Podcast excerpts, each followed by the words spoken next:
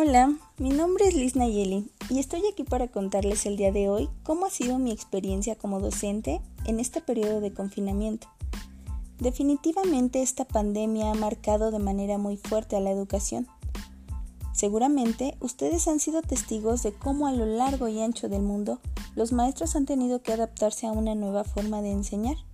Es por eso que hoy, desde los zapatos de una docente, quiero contarles mi historia. Todo comenzó en el mes de marzo, cuando se nos comunicó que adelantaríamos el periodo vacacional de Semana Santa a causa de la pandemia por COVID-19.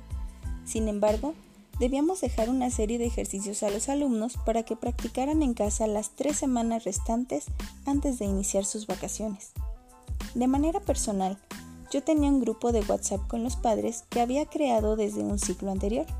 En este grupo yo mandaba algunos avisos o información de relevancia así que decidí utilizarlo como medio para poder enviar y recibir tareas. Mi comunicación era constante con ellos. Nos adaptamos rápidamente a hacer las actividades de repaso para fortalecer los conocimientos que ya se habían adquirido previamente en el aula.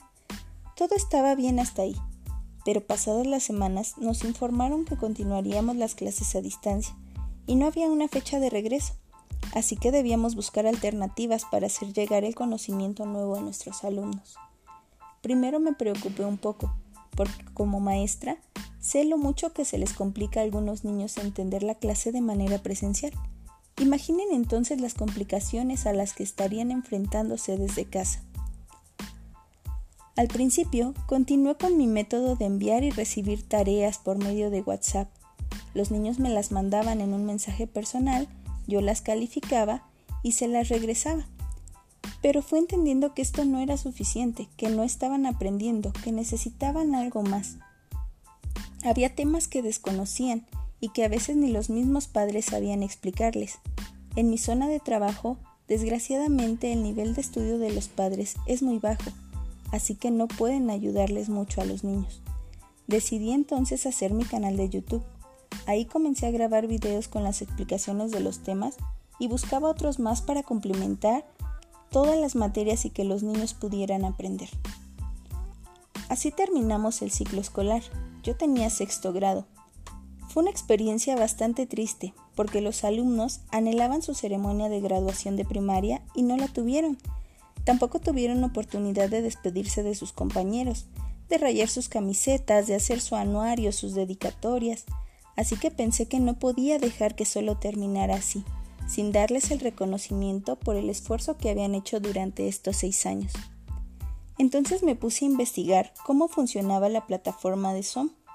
Invité a los padres de familia a que nos reuniéramos de manera virtual, que adornaran un espacio en su casa con los colores negro y dorado, que hicieran un birrete y uniformaran a los niños porque haríamos una ceremonia de graduación a distancia. Llegó el día esperado y todos muy guapos se presentaron a la reunión. Hice mi último pase de lista de manera virtual. Entregué uno a uno reconocimientos para mis alumnos y fue muy emotivo ver cómo se emocionaban y aplaudían al escuchar su nombre. Una de las alumnas dijo algunas palabras de despedida Tuvimos como invitados a la supervisora de zona y al director escolar. Ellos también nos regalaron unas bellas palabras. Yo les hice un video con fotografías de los mejores momentos que habíamos pasado juntos en el aula y terminamos muy felices, ya que a pesar de todo pudimos despedirnos. La historia no acaba aquí, ya que se nos informa que en septiembre iniciaríamos un nuevo ciclo escolar a distancia. De nuevo aparecieron mis miedos, porque ahora no conocía a mis alumnos, ni a los padres de familia, y mucho menos sus necesidades. El panorama era incierto. El primer reto fue comunicarme con la vocal de grupo para que me consiguiera teléfonos de todos los papás y armar un nuevo grupo de WhatsApp. Fue bastante complicado contactar a algunos de ellos, realizar las inscripciones, el trámite de inicio, en fin, fue algo engorroso. Aprendí a hacer encuestas virtuales para conocer las necesidades de cada niño, con qué medios contaban, quién les ayudaba a hacer sus tareas, eh, si tenían muchos hermanitos, en fin, todo aquello que me ayudara a visualizar un poco su contexto Al comenzar el ciclo, iniciamos con una reunión virtual de padres para que me conocieran y conocieran la manera en que trabajaríamos. También tuve entrevistas personales con mis alumnos para indagar en sus conocimientos, conocer sus caras, sus nombres, familiarizarnos un poco y descubrir que tenían tanto miedo como yo de iniciar este nuevo ciclo escolar. Así que decidimos pactar el aprender juntos. En este mes y medio que llevo trabajando con ellos, he aprendido a hacer exámenes virtuales que les lanzan resultados inmediatos.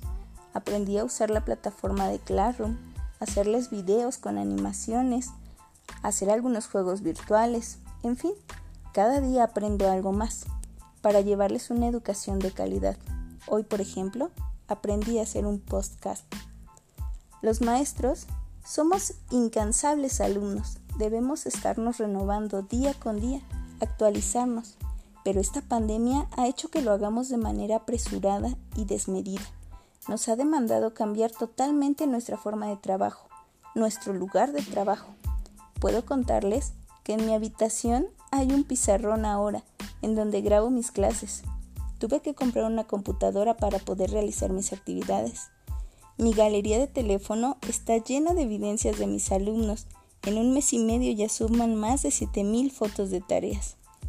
He cambiado mi modo de vida porque mi horario de trabajo pasó de 20 horas a la semana a un horario de 24/7, en donde atiendo dudas, planeo, tengo reuniones virtuales, califico evidencias y tomo cursos, y todo esto por un solo motivo, mi profesión.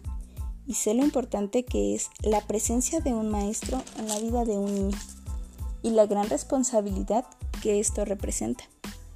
Sé que esta pandemia aún durará y que todos los maestros, al igual que yo, seguirán preparándose.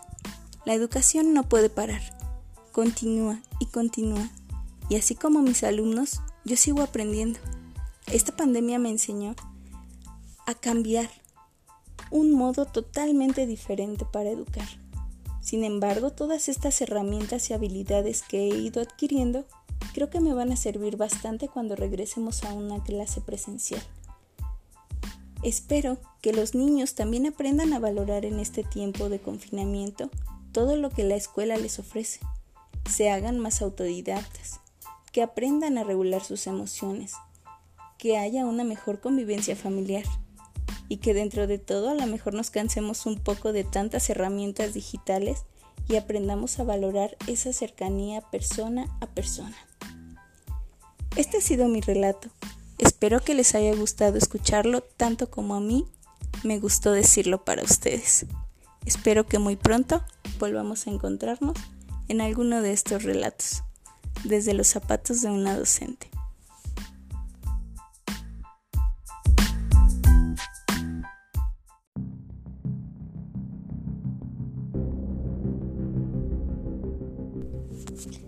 Hola, soy la profesora Liz Nayeli Hernández Carranza y el día de hoy vengo a platicarles sobre una experiencia que me marcó durante esta pandemia.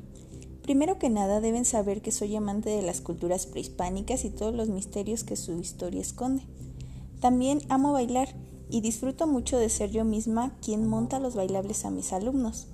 Desde que tengo memoria siempre he querido bailar una danza prehispánica, pero por un motivo u otro no he podido ya sea por el grado escolar que he dado o por los planes de las festividades en la escuela que no encajaban con una danza prehispánica. En 2017 tenía sexto grado. Ya había planteado con los padres de familia la idea de montar esta danza azteca con los niños, pero a causa del sismo del 19 de septiembre se suspendieron las actividades cívicas y no pude realizarlo. El ciclo anterior tuve nuevamente sexto grado, y en el mes de marzo haríamos una feria pluricultural. En el programa de estudios se nos pedía impulsar a lo largo del ciclo escolar el nacionalismo en los niños, así que de inmediato supe que mi grupo bailaría una danza prehispánica y que esa sería mi manera de enseñarle la belleza que tiene nuestro país. Los preparé desde meses antes los llevé a una visita a Teotihuacán en donde di una clase para ellos explicando la historia de esta majestuosa ciudad. Les di todo lo que pude sobre su historia. Ya que conocían su historia, a partir del mes de enero comenzamos a ensayar. Ensayamos diariamente, pulimos los pasos de la danza, fuimos muy persistentes. Dejamos la canción hermosa, teníamos ya vestuarios hechos y todo listo para presentarlo en el equinoccio de primavera. Una semana antes nos avisaron que salíamos las aulas a casa para mantenernos en cuarentena. Teníamos la esperanza de que al regresar podríamos presentar nuestro baile, pero el confinamiento se alargó, terminó el ciclo escolar e inició uno nuevo y seguimos en casa. No pude concretar ese deseo de ver el baile de mis alumnos, bailar con ellos. Teníamos todo planeado, pero esta pandemia llegó a ponernos un alto y a enseñarnos que no tenemos más que el ahora, y a reforzar el famoso refrán, del plato a la boca se cae la sopa. Sé que como yo, muchos de ustedes debieron cancelar planes, reacomodar su vida y sé también que todos aprendemos a vivir el momento con la única certeza de que nada está escrito. Espero tener la oportunidad de platicarles alguna otra de mis anécdotas o algún otro momento que como este han marcado mi vida. Hasta pronto.